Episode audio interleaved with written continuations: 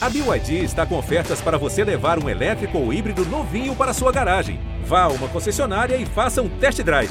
BYD, construa seus sonhos. Se o próximo fizer o Palmeiras é campeão! Palmeiras! Campeão! Marcelinho Marcos partiu, Marcelinho bateu!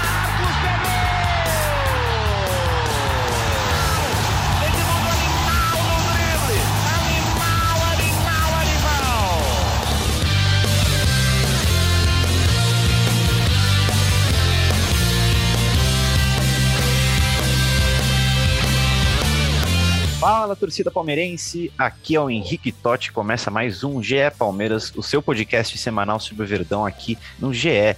Fala, torcida tricampeã da Libertadores. Nessa quarta-feira eu tô aqui com Felipe Zito e Thiago Ferri, nossos setoristas, e Leandro Boca da Voz da Torcida para falar mais do tricampeonato da Libertadores, da sequência na temporada, de Mundial, de mercado, da base da vitória do Cuiabá e muito mais, da vitória contra o Cuiabá, né, melhor dizendo, e muito mais. Então vou dar as boas-vindas já para Leandro Boca, já que eu estava de folga no podcast do título, não consegui falar com vocês ainda. Então já deixo meus parabéns para o Boca e para toda a torcida palmeirense. Bem-vindo, Boca. É, como que tá essa ressaca do título? É, deu para aproveitar bem a vitória de ontem em cima do Cuiabá? Bem-vindo. Família Palestrina, quando surge, um prazer estar aqui. Um abraço pro Zito, Ferri, Totti. Cara, a gente só pensa no jogo de sábado. Eu assisti o jogo ontem contra o Cuiabá, gostei da vitória, adorei a, a participação dos meninos da base, foi um excelente jogo do Palmeiras, nós vamos falar um pouco mais sobre isso. Só que a gente assistiu o, o, o jogo de ontem ao, com um notebook do lado vendo vídeos da final, né? Uhum. O palmeirense não tira aquilo da cabeça e não tem que tirar mesmo. Não dá. É, é, o, é o time com o maior número de participações, títulos, gols, tem todos os recordes da Libertadores da América e tem muito rival querendo se comparar. Não dá, né? Não tem como. A emoção ela é muito grande. Uh, a gente vê o Palmeiras gigante, a gente vê um Palmeiras disputando todo ano e a gente vê um Palmeiras campeão mais uma vez. Eu confesso para vocês que foi bem cansativa a minha viagem, né? Eu tô, eu fiquei alguns dias praticamente sem dormir ou dormindo muito pouco e ainda não recuperei, caras. Eu tô bem cansado, exausto, mas com a cabeça sempre sempre no Palmeiras. Tá uma sensação incrível. Boca, o, o arroba Léo Santos 1, ele postou no, no Twitter aquela retrospectiva do Spotify, sabe? E a gente foi o podcast mais escutado por ele nesse ano. Aí ele aproveitou e mandou uma perguntinha aqui, uma mensagem, na verdade, né? Ele falou: fala pro Boca pedir desculpas pro Daverson hoje. Eu imagino que você já tenha feito isso muitas vezes, Boca, desde sábado, mas por que não se, não se desculpar de novo com o Deivinho, né?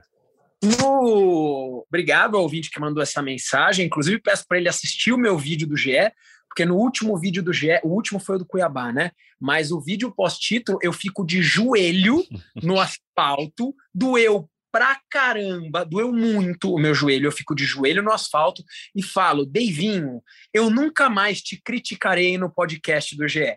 E ponto final, não vou mais, porque para mim, assim, a gente tem alguns centroavantes excelentes. A gente teve Heitor, maior artilheiro da história, César Maluco, segundo e maior vivo. A gente teve Evair, que é um grande amigo, uma grande pessoa, um monstro. Mas todos esses estão olhando para cima e falando: Ó, oh, Daverson, sensacional. Nunca mais, Dave, nunca mais, Daverson. Espetacular. Grande Davinho. Aí tem outra boa aqui, Boca, do Eric Almeida. Ele pergunta assim: ó, já posso dar férias para o meu coração? É esse o sentimento do palmeirense depois dessa, dessa dupla temporada, né? Vamos dizer assim. Eu acho que as férias são para a nossa cabeça, né? Porque o nosso coração tá cheio de amor, cara. O palmeirense está com orgulho do time gigantesco. Meu, eu olho, é que o nosso podcast aqui é em áudio, mas eu olho para as minhas coisas aqui do Palmeiras e é uma emoção muito grande. Então, nosso coração ele não tá de férias. Isso eu, eu discordo. A questão de você precisar procurar um cardiologista, que era o que vinha acontecendo com o palmeirense, isso aí você não precisa. Mas é isso, torcida palmeirense. A gente chegou de mansinho, ouvindo muita coisa da torcida adversária, é, ouvindo o tempo inteiro, o tempo inteiro. Lá no Uruguai, eles eram maioria. Eu não estava em Montevidéu, eu estava em Minas, e lá a torcida do Palmeiras era maioria.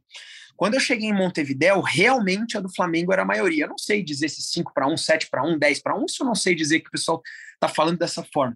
Uhum. Mas na hora do vamos ver ali, o palmeirense virou uma coisa só. E o, Palmeira, e o palmeirense fez muito barulho no estádio, mas muito barulho. E o nosso coração tá bem quente, cara. Massa, legal demais. Vamos falar então desse jogo do Cuiabá, incluir e felicito o Thiago Ferri na conversa, né? Bem-vindos, amigos. É, Palmeiras 3 a 1 Cuiabá. E a base do Palmeiras resolveu. Quem foi o destaque para você, Felipe Zito, que já está com o microfone aberto aqui? Bem-vindo. Tudo bem, Henrique, Boca, Tiagão, amigo, amiga palmeirense. É um, é um dia especial. Vai, agora vai ser esse fim de ano, vai ser muito especial para o torcedor do Palmeiras, né? Uhum. É, morando a Libertadores merecidamente todos os dias. É, e falando do jogo do Cuiabá, eu vou ser sincero, eu vi muito pouco do jogo porque eu não estava trabalhando na hora. Justo. E ah, vou acompanhar de, de à distância. Mas eu, eu, eu acho que aproveito o gol do Giovani para lembrar o quanto esse jogador me surpreendeu no início da temporada. Sim. Porque ele é muito jovem, ainda é muito jovem, né? A gente tem 17 anos. E ele sempre parecia um jogador é, muito maduro para a idade dele e ele fez um belíssimo gol. Eu acho que é um jogador que o Palmeiras vai ter à disposição nos próximos anos. É um reforço importante que o time vai ganhar nas, nos próximos anos. Não vai ser o salvador da pátria, não é um jogador para jogar imediatamente no Palmeiras. Fiquem calmos, é um, só uma promessa, mas eu acho que é um jogador que tem tudo para ser é, bem interessante nos próximos anos. Vamos com calma com ele. É, muita gente perguntava do Giovani, né? Ele fez, um, fez boas partidas na base, né? E, e sempre era sempre estava nas perguntas que, que o Felipe Zito pede lá no Twitter. A torcida palmeirense perguntava dele. É, o arroba Daniel Simonon, quando o Gabriel Silva fez o gol, Zito, Thiagão, Boca, que sabe, né? Da, o Fafs já tá aqui, mas ele não tá. Eu lembrei do senhor na hora. Ponto é, final. É o meu, meu protegido, Gabriel Silva fez o gol. O arroba Daniel Simonão já foi lá e me marcou, né? Olha aí, gol dele. Então já agradeço o Daniel pela moral aqui. É, Tiagão, bem-vindo agora a você. É, o Jonathan Moraes, ouvinte nosso também, ele pergunta o seguinte no Twitter. Já algum plano no clube para dividir a base entre o Paulista e as demais competições sub-20? É, o Palmeiras já planeja, já planeja usar os garotos é, até no fim dessa temporada e no começo da próxima? Tiagão, bem-vindo. Latote, Zito, Boca, ao pessoal que acompanha o podcast. Os garotos vão, ser, vão jogar esse reto final de Brasileirão, né? Os jogadores vão ficar oficialmente de férias a partir de agora, né? No começo do mês. É, agora, a questão de quem vai ser usado no Paulista, quem não vai ser usado, passa por uma decisão, por uma parte muito importante, né? Uhum. Quem vai ser o treinador do Palmeiras é. no Campeonato Paulista? Porque não tem essa definição ainda, né? Por mais que a gente ainda tem expectativa de que, que o Abel permaneça, mas não está batido o martelo, né? O Abel ainda vai falar com a família, vai pensar e tudo mais. E aí sim a gente consegue ter uma, uma decisão mais, uma, uma posição mais é, certeira, né, sobre o que vai acontecer, qual vai ser o planejamento. Por conta do, do Mundial e por eles já estarem fazendo toda essa movimentação de datas pela disputa do Mundial, eu não tenho dúvidas de que esses garotos eles vão ser importantes, eles vão ser usados no campeonato no campeonato paulista. Uhum. É, não sei por quanto tempo, se o campeonato inteiro, mas isso passa certamente pela entrada, pela, pela definição da comissão técnica do ano que vem e também do comando do futebol, né? Porque a gente tem que lembrar, agora dia 15 assume a Leila Pereira, Anderson Barro, diretor de futebol, está em fim de contrato, o Cícero Souza não tem, o contrato dele não tem data para acabar, mas também a gente não sabe o que, que ela vai fazer, se vai permanecer ou não são cenas que vamos discutir nos próximos capítulos. Perfeito, você adiantou até assuntos que vamos entrar agora mesmo, mas antes vamos ler mais uma pergunta aqui do Juliano Cesso, que também compartilhou aquela retrospectiva do Spotify, estamos lá nos mais escutados dele é, no ano de 2021, ele mandou essa mensagem aqui, ó, quero mandar um grande abraço para todos, inclusive você, né, ele tá falando de mim, Fabrício, Tiagão, Zito, aí ele mandou assim, abre parênteses, carinhosamente conhecido como Al McWiggin do Toy Story das Alamedas, Zito, que história é essa aqui? E o Grande Boca. É aquele cara lá, o Galinha, Mané Galinha, Zé Galinha. Ah, do, do Toy Story. Eu acho que é esse aí. Eu fui dar um Google depois que ele mandou essa mensagem. Eu acho que é esse cara aí. Entendi. Pior que parece mesmo, pior que parece. Aí ele continua a mensagem. E o Grande Boca, além da pergunta, o Gabriel Silva tem espaço no elenco para o ano que vem? Exito, tem espaço para o ano que vem? Só rapidinho antes da gente entrar no assunto Abel Ferreira. Acho que sim, né? Acho que sim. É um jogador que faz parte do tem que fazer parte do grupo, é um jogador com expectativa, acho que sim, né? Também acho, também acho. Agora vamos sim falar de Abel Ferreira, se o português fica ou não no Palmeiras, porque tem muita gente perguntando. Ó, só um adendo aqui, só um Oi, adendo. diga. Ainda bem que Fabrício Crepaldi não está aqui, hein? Por quê? Porque Fabrício Crepaldi ele é um apaixonado por Gabriel Silva. Ah, ainda bem. Pô. O Fábio Crepaldi, eu acho que ele não participou hoje exatamente por isso, Boca. Ele deve ter pedido folga hoje. Depois do gol do, do Gabriel Silva, ele pediu folga para não me escutar hoje aqui. Agora sim, falando de Abel Ferreira, amigos, é, se o português fica ou não no Palmeiras, o Léo Santos, aquele mesmo que mandou a pergunta no começo do programa, ele quer saber sobre isso, sobre Abel Ferreira. Felipe Zito, é, o Dudu pode ter dado a letra do, do futuro do treinador ou foi mais um. Você falou com ele, né? Conta aí. O Palmeiras conta com o Abel para a próxima temporada. O Abel tem contrato com o Palmeiras até pelo menos o fim do ano que vem, né? Uhum. Palmeiras conta com ele. Claro que tem toda essa procura, né? Ele rejeitou a proposta do Al Nassr, que era uma proposta interessante eh, financeiramente. O André Hernan noticiou isso ontem, né? Ontem, terça-feira. Uhum. Um, tem essa primeira proposta, ele recusou, mas está sendo muito preocupado. Sondado por clubes é natural, né? Ele é o atual bicampeão da Libertadores, então acho que vai ter procura mesmo é, pelo Abel. Agora depende do Abel assumir, manter essa, esse planejamento para a próxima temporada, ou talvez até, quem sabe, renovar, ampliar o vínculo dele com o Palmeiras, é, pensando no futuro, não só a temporada de 2022. Pode ser uma coisa interessante também porque acho que tem um novo projeto para o futebol do Palmeiras a partir dessa temporada. Tem toda essa expectativa da gestão da Leila iniciando dia 15 de dezembro. É, eu tenho muita curiosidade de ver um projeto liderado pelo Abel desde o início, e eu explico isso porque o Abel ainda está trabalhando com o plantel montado pelo Vanderlei Luxemburgo em 2020. Se a gente pegar É, como exemplo, Não teve teve pausa, pouca né? contratação desde 2020. O Palmeiras teve reposição, o Palmeiras não teve contratação. Uhum. Palmeiras contratou o Danilo Barbosa, reposição. O Palmeiras trouxe o Matheus Fernandes como reposição e oportunidade de mercado. Trouxe o Piquerez e trouxe o, Jorge como reposição ao Vinha. É, não nem.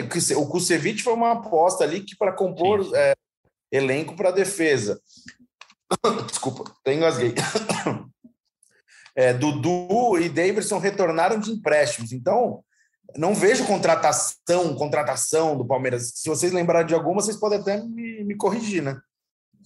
Bom ponto, bom ponto. Boca, é, pensando Desculpa, até nisso, imagina, Zito, pensando até nisso que o Zito falou, qual que é a importância é, da permanência do Abel Ferreira, é, não só pensando né, no Mundial, mas também para os próximos anos, né? Pensando nisso que o Zito falou de, do Abel ainda não ter tido uma temporada completa assim, desde o comecinho, ter esse elenco do, montado pelo Luxemburgo. Olha, Totti, uh, eu sempre fui um fã do Abel Ferreira. Muitas vezes, claro que não concordei com ele, como posso não concordar com qualquer outra pessoa, mas para mim, sem dúvida alguma, é um dos maiores técnicos da história do Palmeiras, se não for o maior. Para muitas pessoas, ele já é o maior. Uh, Boa discussão essa.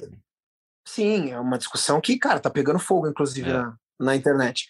Para mim, ele é um dos maiores, se não for o maior. E eu gostaria muito que ele permanecesse até o fim do contrato. E se não for possível, que pelo menos fosse até o fim desse projeto. E para mim esse projeto ele termina no Mundial de Clubes. Ah, o Mundial é no começo da próxima temporada. Ou será que é no fim dessa temporada, né? Porque a gente se classifica para o Mundial de Clubes mediante a, a, a, o título da Libertadores da América. Então eu entendo de suma importância que o, que o, que o Abel pelo menos finalize o projeto no, no Mundial de Clubes, sendo campeão ou não.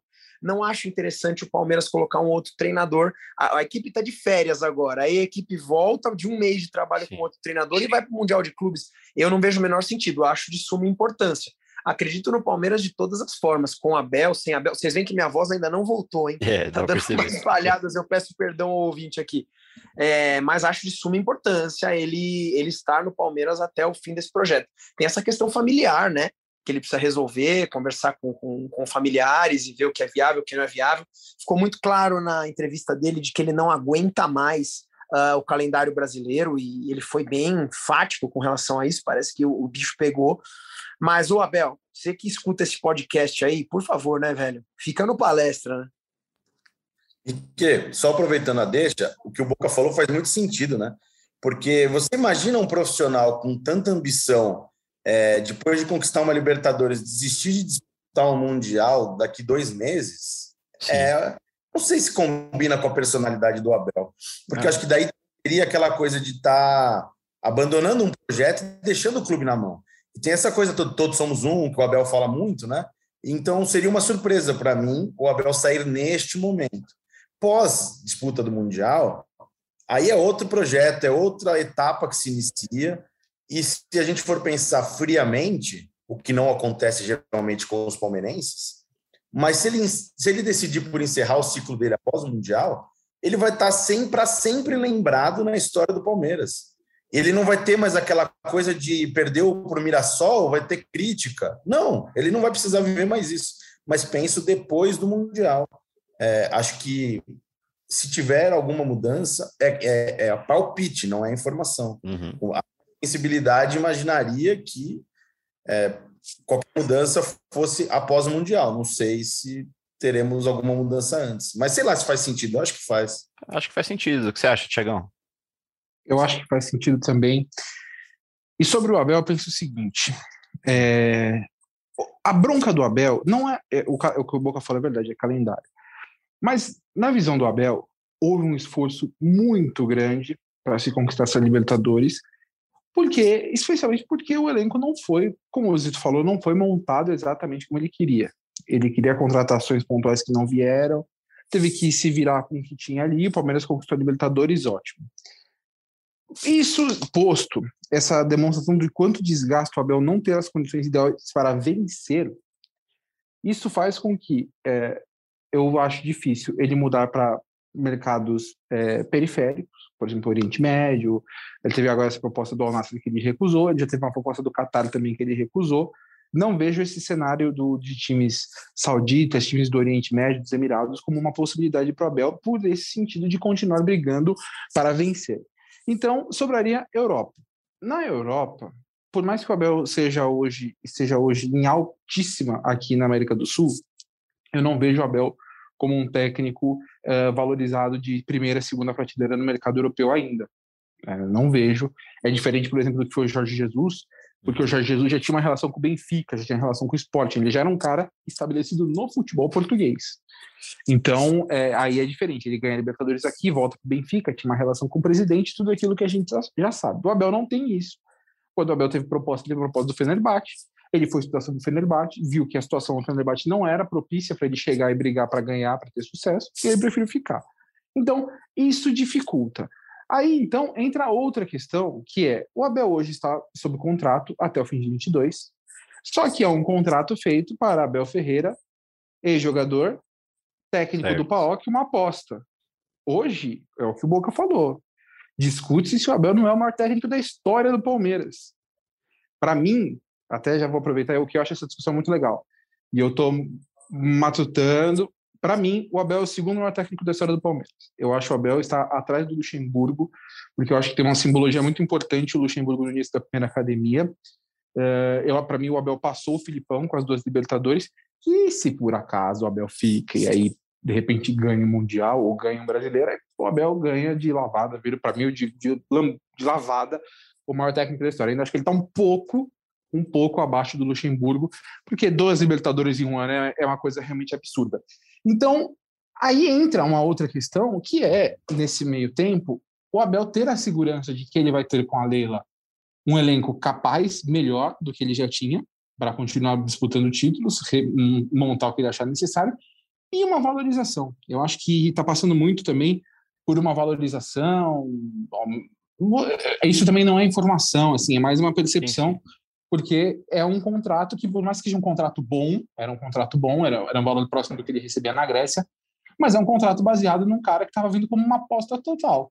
Hoje ele é um dos maiores nomes da história do Palmeiras. Então, acho que uma valorização e a demonstração da Leila de que, diferente do que foi nesse ano, o Palmeiras vai ter capacidade e força para contratar, isso certamente acho que pesa bastante para convencê-la a ficar.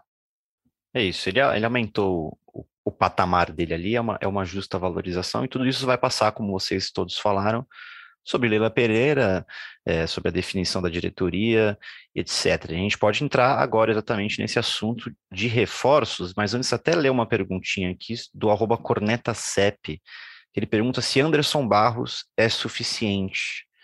É, e aí eu quero, quero, ver quem pode responder essa, se o Zito pode entrar, porque a torcida do Palmeiras tem uma responder. birra muito, muito, muito forte com é... o Anderson Barros, né? Anderson Barros só foi bicampeão da Libertadores, campeão da Copa do Brasil, campeão do Campeonato Paulista e só, né? Só, só isso. Então, num time que não contratou, que tinha muita restrição é, financeira, ele chegou para fazer um trabalho de reestruturação. Se ele não ganhasse nada em dois anos, nos dois anos de contrato dele, ele já teria feito um bom trabalho, porque a prioridade era promover a garotada e reestruturar, segurar os gastos que foram enormes na gestão passada, na administração do futebol. Né? Se esse cara não ganhasse nada, ele já teria feito algo produtivo para o Palmeiras, e ele ganhou tudo. Acho que a torcida tem que ter um pouquinho de mais respeito com, com o trabalho do Anderson Barros, com a pessoa do Anderson Barros. É, se criou, se cria muita, muitos personagens, não, não contrata ninguém. Cara realmente não contratou, mas a culpa foi dele que não contratou. O Palmeiras estava tudo acertado com o Borré e de última hora desistiu do negócio do Borré. E depois não quis pagar, o, enfim, negociações que não, não deram certo. É, é por causa da habilidade dele ou por uma decisão do clube de priorizar o lado financeiro? E ele trabalhou. Agora, é muito fácil tirar o mérito dele. Uhum. Ah, qualquer faria. Não, não é qualquer um faria, não, cara, porque quem estava antes não fez. Então acho que ele merece um pouquinho de mais respeito, um pouquinho de respeito do torcedor. Eu quero ouvir a nossa voz da torcida sobre isso. Boca, é, o que você acha dessa pergunta? Anderson Barros é suficiente? Olha, Totti, eu não, eu não tenho o conhecimento para julgar a gestão, uhum. tá? Não é da minha área, não é da minha profissão, eu realmente não, não tenho um conhecimento técnico suficiente para julgar. Só que, assim, uma coisa que o Zito falou é, é não tem como você desmentir. Né? O Zito pontuou que um cara, dentro das ferramentas que ele tinha de trabalho, ele foi e participou de um grupo que foi multicampeão. O Zito foi perfeito na análise dele, né? O Boca, você nunca criticou Anderson Barros? Já já critiquei por diversas vezes em, em, momentos que que eu achei que o Palmeiras precisasse melhorar em alguma etapa, não, não tem contratação, não está acontecendo, o Palmeiras está perdendo a oportunidade de contratar alguns jogadores.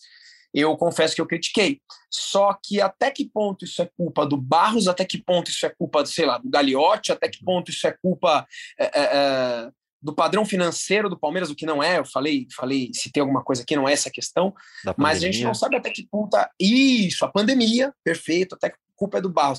Aí vem quem é extremamente fã do Alexandre Matos. Será que a gestão do Matos era ideal, que era pagar, pagar, pagar, pagar e depois dever, dever, dever? E, e, chegaram jogadores naquela época, cara, é, que, que a torcida também ficou puta. O uhum. Matos contratou Carlos Eduardo, o Marcos contratou Felipe Pires, é não, é delicado. Boca... Fala, Zito. Não, é um, assim, você vê torcedor falando, ah, mas foi o, é, a, é a base do Matos que contratou, que tá aí ganhando. É muita sacanagem, né? É, o... Muita, cara. Quando o Matos era diretor, todo mundo falava, tem que ir embora, gasta muito dinheiro, agora que ganha, a culpa é do outro. Então nada tá bom, nunca tá bom. É muito louco isso. E só é, faltava não ser a base também do cara, né? Só faltava. Ficou cinco anos, tanto de jogador que contratou, reformulou a base é óbvio que, que, que, vai ficar. Só que então, como é que a gente vai fazer? É, o, o, a gente vai é, usa como, como corte, então, ah, mas esse cara ele foi contratado na outra passagem. Então, quer dizer, então o título, por exemplo, da Libertadores tem mérito do Cuca, porque o Cuca escolheu o Davidson, porque o Cuca bancou. Tem mérito do Filipão, porque o Filipão não deixou o Davidson ir para a China. Quer dizer, se for assim, todo mundo vai. E aí, e outra, né? Nesse momento, tudo bem. Esses jogadores, eles fazem parte. Quem errou, por exemplo, na eliminação contra o CRB, quem errou no Mundial, não foi trazido, o, o, por exemplo, eu não tô, não tô crucificando ninguém, mas eles geram culpados no jogo com, com o Tigres no, no Mundial, contratados pelo Alexandre Matos. Uhum. Nesse caso, o Alexandre tinha culpa, então, do, do Palmeiras ter sido eliminado? Não tinha, né? Então, uma coisa que o Palmeirense. É, esse é um assunto também que, que eu, eu, eu penso bastante, porque o Palmeirense não entendeu que a, o, a função do diretor de futebol, e isso não é só no Palmeiras, no futebol brasileiro como um todo, virou uma parte de uma engrenagem. Não existe mais um diretor de futebol como era o Alexandre Matos até o 2019. E o Alexandre Matos, num clube que na época era um dos que tinha mais receita no futebol brasileiro, deixou o Palmeiras numa situação complicada.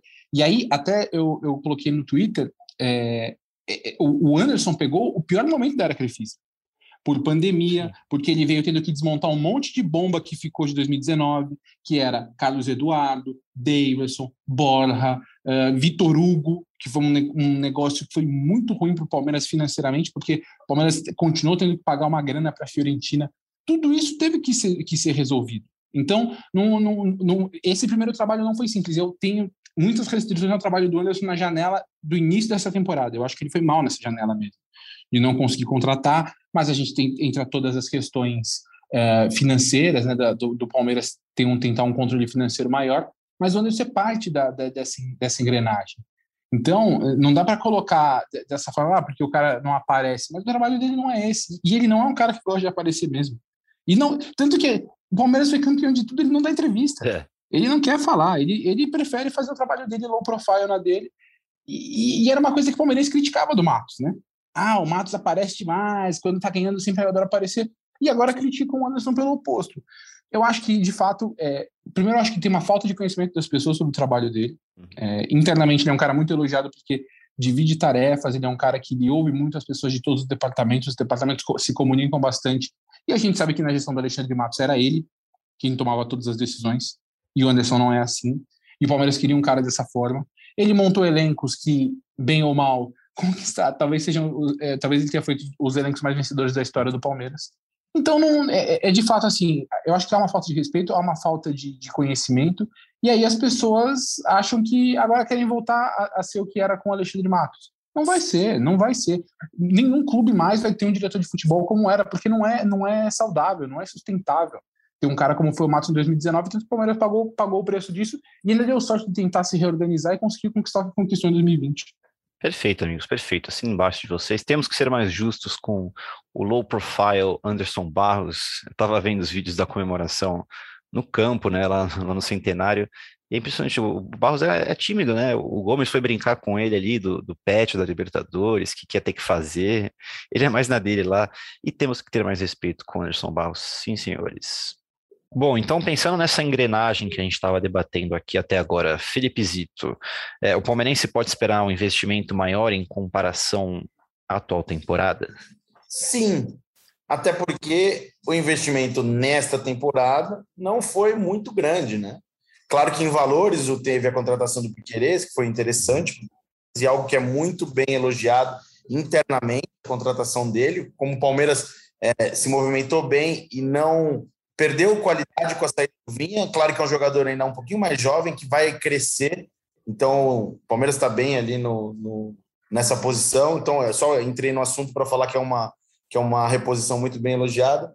Mas acho que tem toda essa expectativa, sim, de uma de uma gestão. Não sei se não, não, não acredito em contratações milionárias que a gente criou assim a imagem de Leila Pereira, uma milionária que vai contratar Ronaldinho Gaúcho, é, Ronaldo Fenômeno, Zidane e Figo para o Palmeiras. Eu acho que não é a realidade. Eu acho que sim vai ter investimento é um pouquinho maior, é, porque precisa, né? Se a gente for, como o Tiagão falou, o Palmeiras não foi ousado o suficiente nesta temporada e deu, não deu sorte, mas conseguiu atingir os resultados, os principais resultados, né? mas acho que faltou ousadia para o Palmeiras no mercado e buscar algumas contratações que eu acho que agora vão vir, até para equilibrar melhor o elenco. O Palmeiras não pode só apostar na garotada é, como, como reposição e nos atletas que estão emprestados. O Palmeiras precisa sim ir ao mercado e reforçar o plantel por mais um ano, porque a cobrança vai ser igual. É. O Palmeiras vai querer jogar a Libertadores, a final da Libertadores de novo. Vai ter uma disputa do Mundial logo agora em fevereiro. Então, acho que sim, acho que vai ter. E vão ter jogadores que vão sair é, talvez o Felipe Melo, Jailson, então abre espaço no elenco. Acho que vai ter mais investimento sim. Boa, você deu um bom gancho para a pergunta do Rodrigo Fernandes, que ele pergunta assim: ó, quais os reforços mais factíveis nesse momento? Que é exatamente o que você está falando. Né? Essa pergunta é boa porque muito palmeirense espera um Cavani da vida, né? Mas não é bem assim, é, né? Tiagão, vou pôr o Tiagão nessa, nessa, nesse debate também. O que, o palmeirense pode esperar, é, respondendo o nosso amigo Rodrigo aí? Não é Cavanis, né? Não, eu acho que não. O Palmeiras pode esperar. Eu, eu acho que é uma equipe que mapeia bastante o mercado sul-americano. O Palmeiras teve sucesso recentemente é, trazendo Vinha, trazendo Piquerez. Uhum. É, então, eu, eu vejo dessa forma. Algum possível jogador ali que, que queira voltar da Europa, como por exemplo foi o Gomes, mas eu acho que é dessa forma. Não dá para imaginar também que, que vai chegar esbanjando dinheiro, porque o Palmeiras ainda continua com o patrocínio da Crefisa, que manteve o os valores do contrato é, atuais. Então, a Crefisa vai colocar ali 80 milhões por ano, mais ou menos, além de, das premiações, pode chegar ali, vai, vamos dizer, perto de, de 100 milhões. É o mesmo contrato. Uh, agora o Palmeiras vai ter a volta da torcida, espera-se que o Avante também cresça. Esse é, um, é, um, é uma, uma, uma, verba a mais uhum. para o Palmeiras uh, ter. Só que fica meio nisso, então não, não dá para dizer. E o Palmeiras está tá saindo dessa, dessa recessão da, da pandemia, eu digo, saindo né, na questão financeira. Esse ano ele imagina se termine com um superávit, né, não recuperando 150 milhões de déficit do ano passado, mas com um superávit. Então, o Palmeiras está mais saudável, o Palmeiras está ficando um pouco mais enxuto uh, financeiramente. Então, a gente pode imaginar alguns investimentos, mas nada contratações de outro mundo. Eu não vejo, por exemplo, o Palmeiras contratando como o Flamengo contratou o Pedro por 80 milhões de reais. Eu não acho que essa é uma conta tipo de contratação que a gente vai ver nesse momento com a Leila. Ou só se tiver uma oportunidade de outro mundo, né? E aí começam as perguntas. É, o Alberto Serapião, ele já perguntou sobre goleiros. É, o Palmeiras vai atrás de algum goleiro ou vai com o Vinícius Silvestre, sabendo que é ano de Copa do Mundo? É, e aí, Tiagão, é, tem algum papo de ir atrás de goleiro já? Ou é Vinícius Silvestre, Jailson e o Everton mesmo? É, tem a questão do, do, do o Gerson está esperando a entrada da Leila, né? Uhum. Uh, o Gerson, uma, até no, no, vídeo da comemoração do, do título, Puxa, a gente estava ali junto né? com a Leila, deu a, deu a, deu a medalha para a Leila para tirar foto, fazer vídeo. Tá esperando. O, o Jailson quer ficar mais um ano, né? E aí ele seria o reserva. Eu imagino, e aí é mais uma opinião, que o Palmeiras é, busque algum goleiro justamente pelo que você falou, né? O Everton é muitas vezes convocado. É, eu tenho dúvida se o Palmeiras entende que o Vinícius Silvestre está pronto para ser o reserva e jogar ali 20, 25 partidas numa temporada, que é mais ou menos o que a gente, a gente vê uh, acontecer nesse momento. Fez um bom jogo o Vinícius Silvestre, né? Fez é bom goleiro. duas grandes defesas ali, na cabeçada do Paulão foi uma baita cabeçada defesa. ele parecia o Gordon Banks, cara. Sério. É. Eu vou falar um negócio que eu, na época que a gente acompanhava treinamento, o Vinícius destacava muito nos treinos, principalmente naquela temporada de 2016, com, com que ele chegou até a participar de uma partida uhum. é, Campeonato Brasileiro na derrota contra o Santos. Até teve acho que uma participação dele no gol, enfim, não, não foi muito feliz na jogada, se eu me lembro bem. Mas ele era um cara que é, tinha um ótimo desempenho nos treinamentos. Depois saiu para buscar experiência, para jogar com mais frequência, né? Mas eu venho da lembrança que eu tenho de ver treinamentos, é, eu acho ele um bom goleiro tá desde 2009 no Palmeiras. Viu alguns, alguns bons goleiros passarem no gol do Palmeiras ali, Vinícius Silvestre.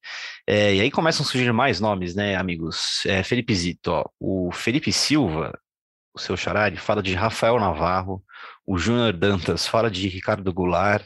É, já existe algum, algum nome cotado assim, aquilo? Ou não é nada, nada ainda?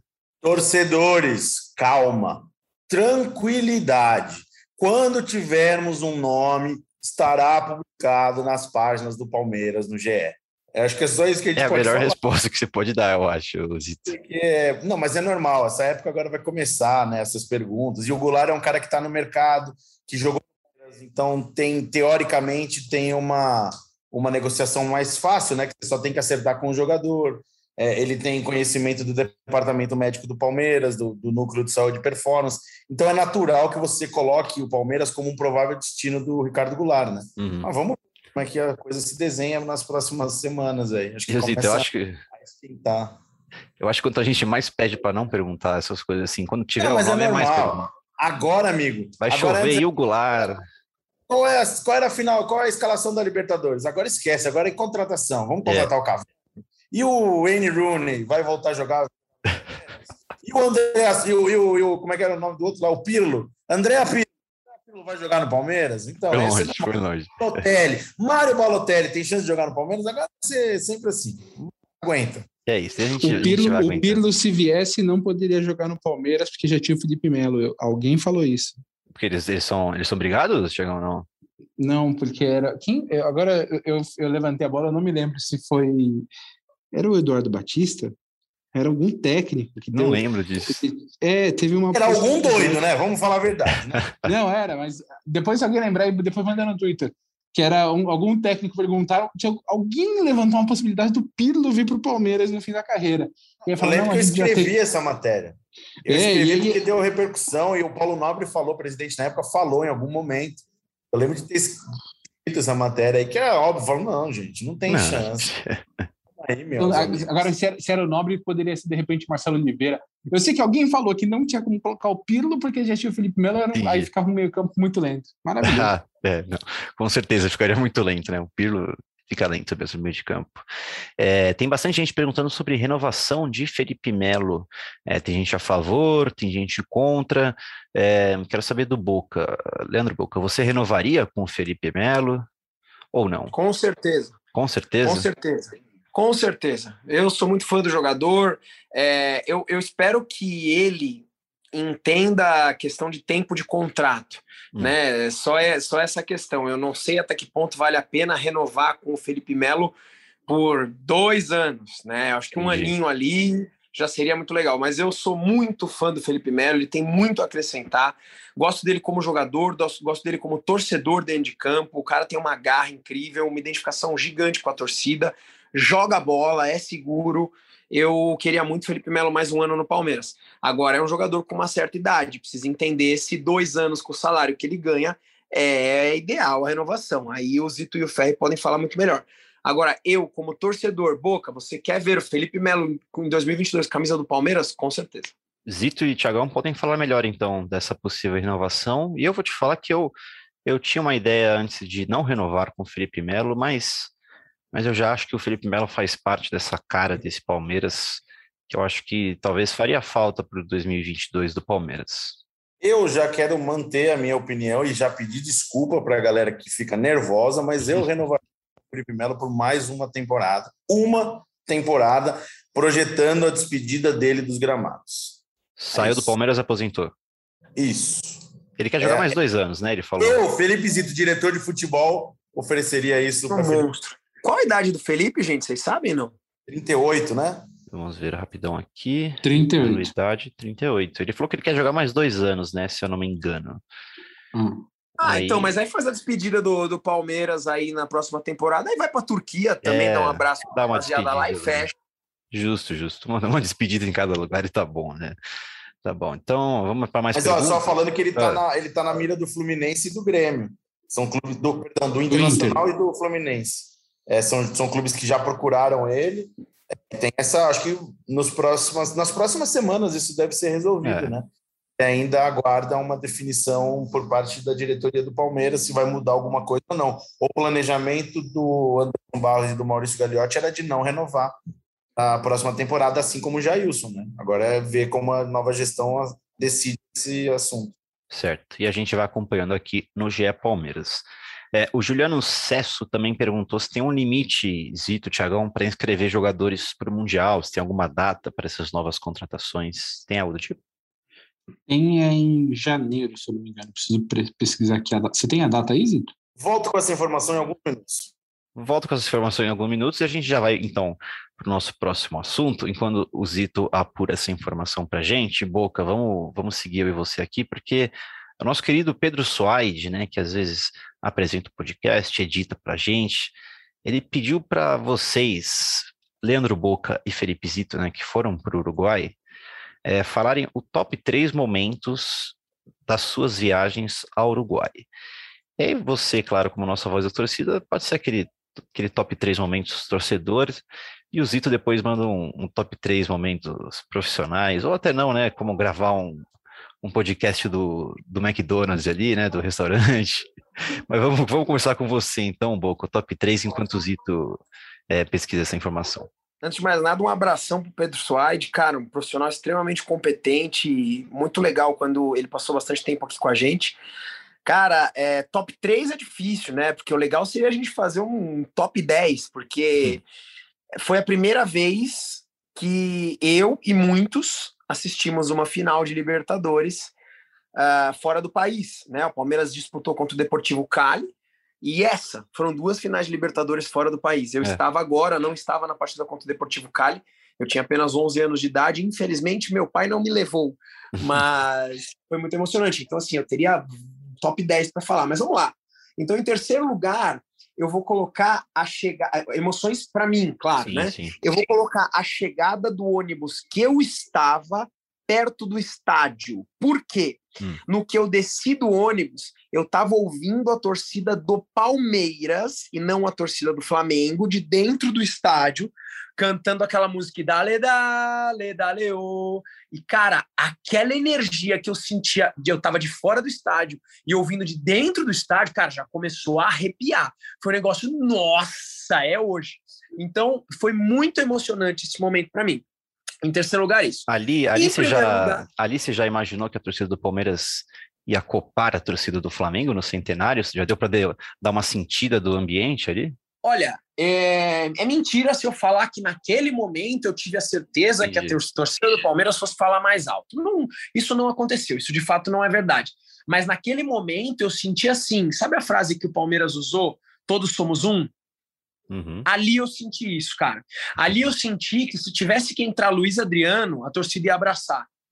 Entendeu? Entendi. porque é um jogador que a torcida não está abraçando. Eu quis dizer que naquele momento, cara, não era Abel Ferreira, o Everton, Mike, Gomes, Luan, Piquerez, Scarpa, não, não era. Era a Sociedade Esportiva Palmeiras, desde o torcedor até o banco de reservas, até o Abel Ferreira, até Dudu e Rony, né? Então naquele aquele momento foi muito especial e eu coloco em terceiro lugar. Legal, legal.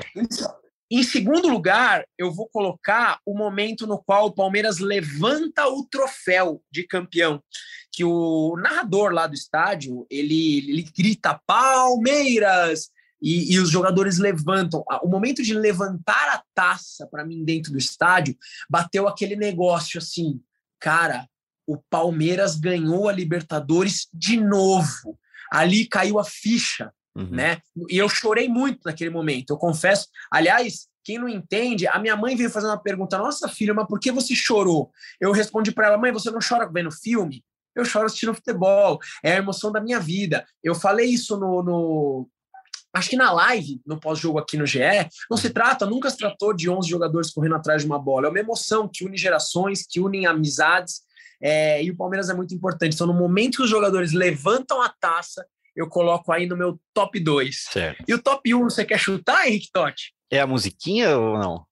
Não sei, cara. Não, não. A musiquinha que a gente, que a gente criou, é, eu não eu, vou colocar. eu tava, eu tava 3. esperando algum top 3 na musiquinha aí, mas não, então. Não, eu, eu vou falar, eu vou falar a verdade pra você. A musiquinha foi muito especial, porque no meu trabalho nos Boca Palmeiras aconteceu em função do humor. Eu trabalho com humor há muito tempo e juntamos nós e o Mil Grau e o Palestrudo. Nós fizemos aquela musiquinha e viralizou muito, né? A galera tá cantando no aeroporto, no bar, na em casa, tá legal. Mas isso é uma é algo pessoal e não é não é uma emoção ligada ao Palmeiras a emoção no top 1 Henrique Totti, mas sem a menor dúvida, foi o gol do maior centroavante da história da Sociedade Esportiva Palmeiras. O maior de todos, Deivinho. Por quê? Depois do gol do, do Flamengo, foi o único momento no qual a torcida do Flamengo cresceu. Uhum. A torcida bastante e o Flamengo estava melhor naquele momento. E bateu aquele negócio. "Putz, Será que nós não vamos ganhar? Eu fiquei um pouco, um, um pouco chateado, um pouco apreensivo. Foi para a prorrogação. Aí Abel Ferreira coloca Danilo Barbosa por não ter outra opção. Coloca Daverson. Eu xinguei muito na minha cabeça o Abel Ferreira naquele momento. Muito. Mas é o que eu falo, eu não sou treinador de futebol. Então, graças a Deus, Zé Abel Ferreira. E quando o Daverson fez aquele gol, que quando ele estava na frente do goleiro, eu falei, "Fe- ferrou, ele vai perder o gol.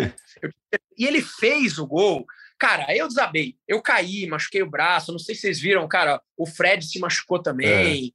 Cara, foi, foi o, o campo. Negócio de louco. Então, o momento mais emocionante, o meu top 1, é para você, o maior jogador da história.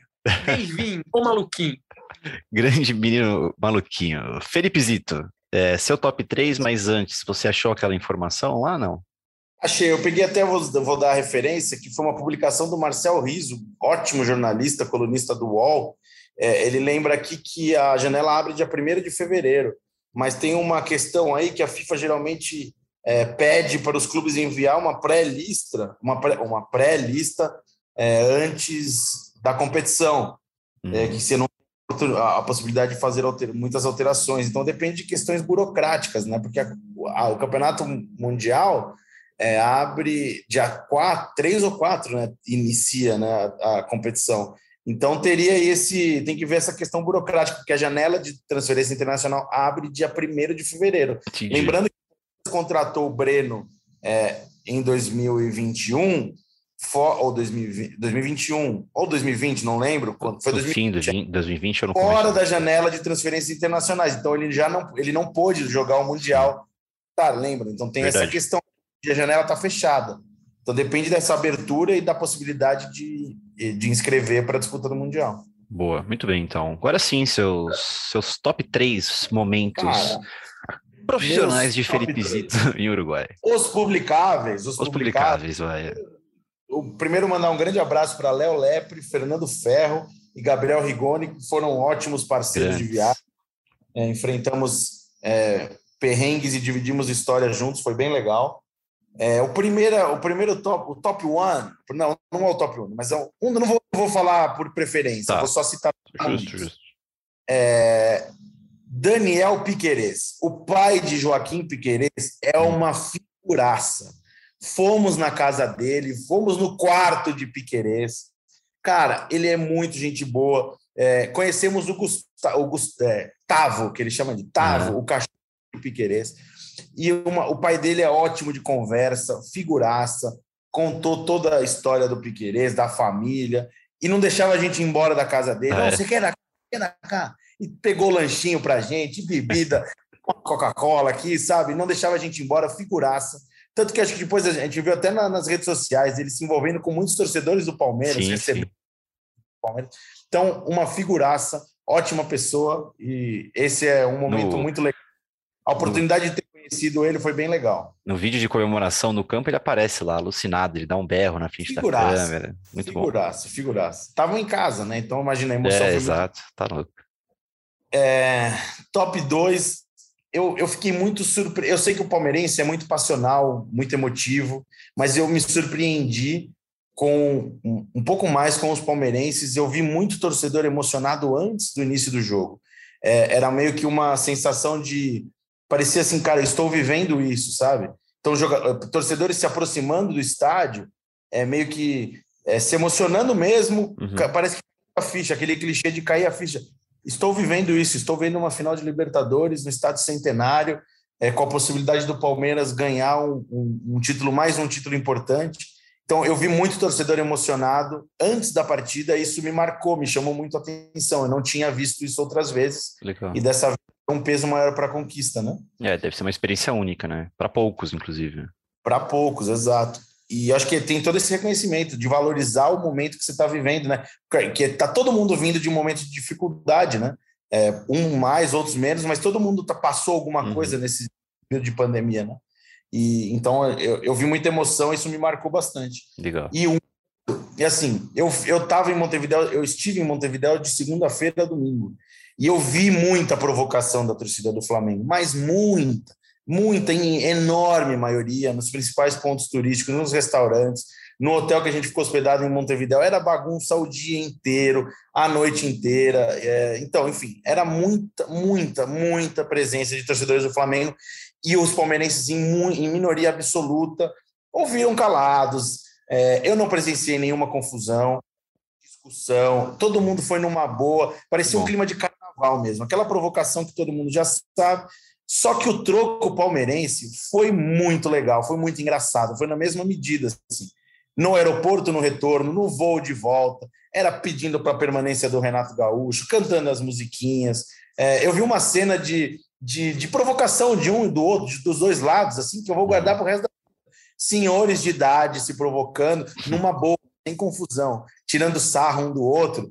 E, e o palmeirense, assim, eu posso falar para o palmeirense que não foi a Montevidéu, Fiquem tranquilos, vocês foram representados pelos palmeirenses de Montevidéu. Eles deram o troco na brincadeira do esporte, na brincadeira do futebol. Foi muito engraçado, muito legal viver isso pré o, o jogo e o pós-jogo. Foi muito bacana. Boa, legal demais. Esse top 3 é, seu e do Boca dá para passar uma, uma boa sensação para o nosso ouvinte, torcedor palmeirense, que não pôde estar lá no Uruguai, mas, mas passa bem o que foi a final da Libertadores entre Palmeiras e Flamengo.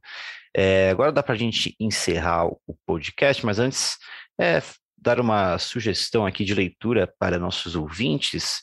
É, entrem lá no blog Peron na arquibancada do nosso querido Humberto Peron. É, e leiam o plano preparado em quatro atos, onde o Peron ele, ele disseca a estratégia do Abel Ferreira para essa final da Libertadores, está bem legal é, e vale a leitura. O Zito tá fala, tá, tinha falado do troco, aí até lembrei de uma pergunta aqui que o Augusto de la Vecchia mandou lá no Twitter, o Boca acho que pode responder essa. Ele pergunta se está muito vento em São Paulo, Leandro Boca. É, você está conseguindo me ouvir bem a gente aí, né? Oi? Tá muito vento? Então, o Henrique Totti, eu não sei se eu ouvi direito a pergunta, o vento aqui está razoável, mas não mais do que estava no estádio Centenário, porque lá, cara, era um vendaval que estava atrapalhando, inclusive, a, ouvir direito as torcidas, cara. Eu não sei se foi essa a sua pergunta, porque aqui o vento também está complicado. Mas olha lá, foi difícil, viu, cara?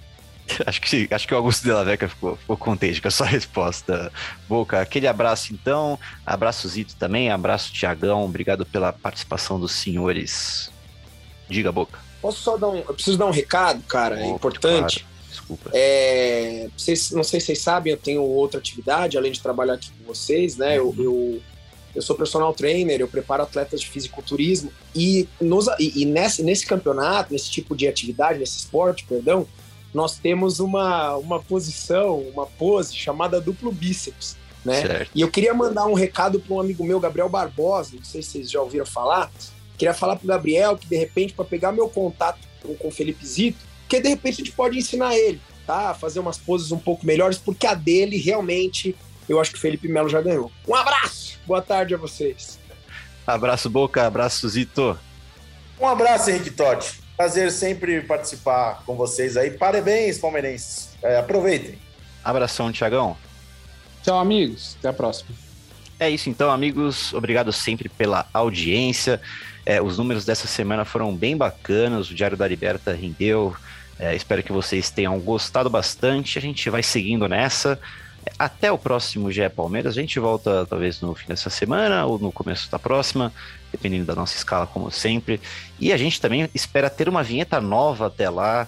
É, vou seguir nessa produção da vinheta aí, tanto a vinheta inicial quanto a final do Partiu Zapata. Temos ideias aqui, vamos tentar pôr em práticas. Então até lá e partiu Zapata. Partiu Zapata, sai que é sua, Marcos! Bateu para fora!